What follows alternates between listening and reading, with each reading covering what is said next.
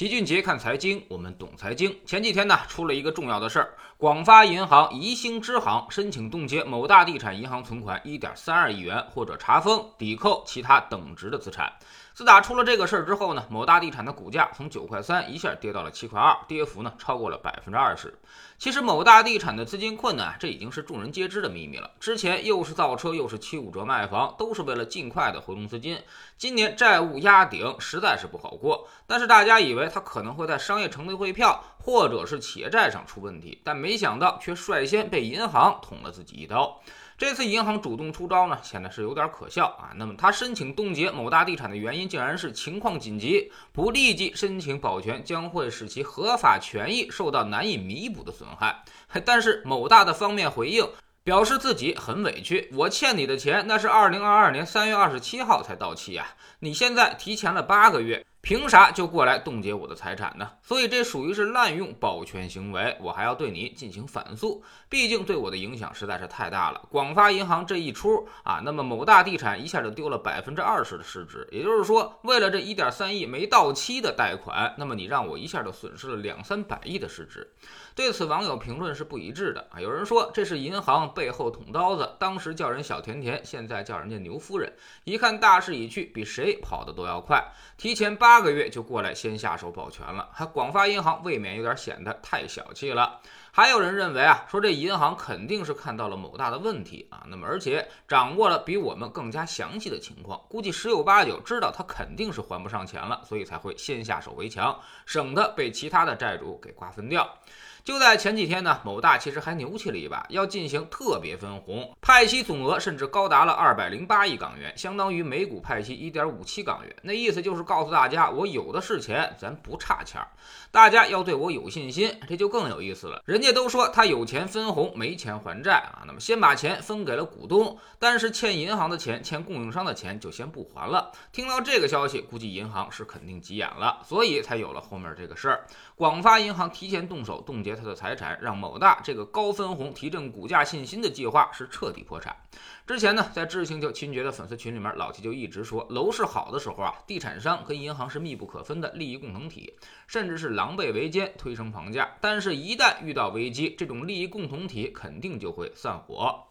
这次事情呢，大家可以细品。广州某大、广发银行啊，都是一个地方出来的兄弟，本是同根生，相煎何太急。估计没人比广发更了解某大了。现在率先开枪，第一个跳出来催款，已经非常明确的显示出，现在银行已经准备要单独上岸了。后面他很可能就是落井下石。首先，银行们历来都有这个传统啊，那么每到经济下滑的时候，银行都会率先跳出来抽贷，也就是说，答应贷给你的款，它反悔了，让你必须提前还了。一般企业是拗不过银行的，所以被逼无奈，只能到处拆借。这最后呢，就难免遇上高利贷，甚至掉入到了资本的陷阱当中。比如电视剧《人民的名义》里面，蔡成功之所以出问题，就是因为银行抽贷导致的。他去拿大风厂的股权抵押给了高利贷。其次呢，就是银行一般都是要优先，而让民间资金劣后。也就是说，有问题出问题了，他们会先跑，而其他人善后。那么，地产开发商一旦失去了银行的支持，其他的债主都会显得慌得一逼，很有可能会形成债务挤兑。第三呢，就是主动刺破房地产的泡沫，我们应该是不敢的。但是通过银行这条线去挤泡沫，可能已经开始了。也就是说，我们已经明确的要求银行减少涉房贷款，包括开发贷和个人住房按揭贷款。那么后后面必然引发楼市的资金链紧张，而开发商呢，要想摆脱流动性的危机，就必须要加速的卖房。所以某大光七五折卖房恐怕还是不够的，估计马上就能见到六五折，甚至是六折了。那么他们抢跑，其他的同样是债务压顶的开发商，最迟明年也会纷纷的跟进。所以新房价格大战，最早年底恐怕就会打响。新房降价还能贷款，那么相比于二手房就会更加有优势，而二手房的流动性将进一步下降，除非你是在特大城市，否则房子很可能就只有市值而无人出价了。总之，银行已经开始拆台，跟地产商的分裂，未来将成为一种常态。这意味着开发商的日子将会越来越难过，越来越多的开发商会认清这个现实。他们已经没有了获取便宜资金的途径。现在从商票的价格就可见一斑，比如某大地产现在已经是百分之十九到百分之二十五，而某创呢是百分之十四点五到百分之二十，某幸福甚至高达了百分之三十四到百分之三十六。这么高的利率，说明他们已经搞钱非常困难了。高利贷利滚利啊，用不了几年就会万劫不复。以前是觉得挺过了寒冬那就是春天，坚决不打折，损失后面都能靠房价的上涨给补回来。但现现在看起来，这个寒冬他们似乎有点挺不过去了。就拿某大来说，北京有块九几年拿的高端别墅项目，以前是根本不怎么卖的，而最近也在加紧推盘，而且折扣还不低。所以，如果您不是刚需就想改善，不妨再多等等。楼市的基本面正在发生质的变化，到了明年，估计大家就都扛不住了，开发商的价格战很可能就会变得铺天盖地。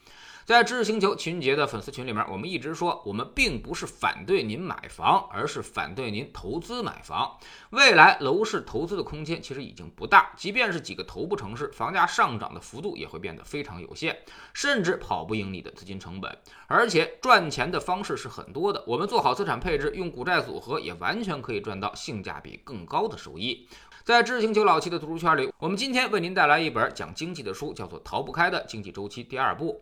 第一部呢，我们之前给大家讲过，而且是深受好评，讲的是经济周期的由来。而这第二部里面讲的是未来，全球经济会呈现哪些不一样的趋势。每天十分钟语音，一年为您带来五十本财经类书籍的精读和精讲。喜马拉雅的小伙伴可以在 APP 顶部搜索栏直接搜索齐俊杰的投资书友会，老齐每天讲的市场策略和组合配置，以及讲过的书都会在这里面。读万卷书，行万里路，让自己获得提升的同时，也可以产生源源不断的投资收益。欢迎过来体验一下，给自己一个改变人生的机会。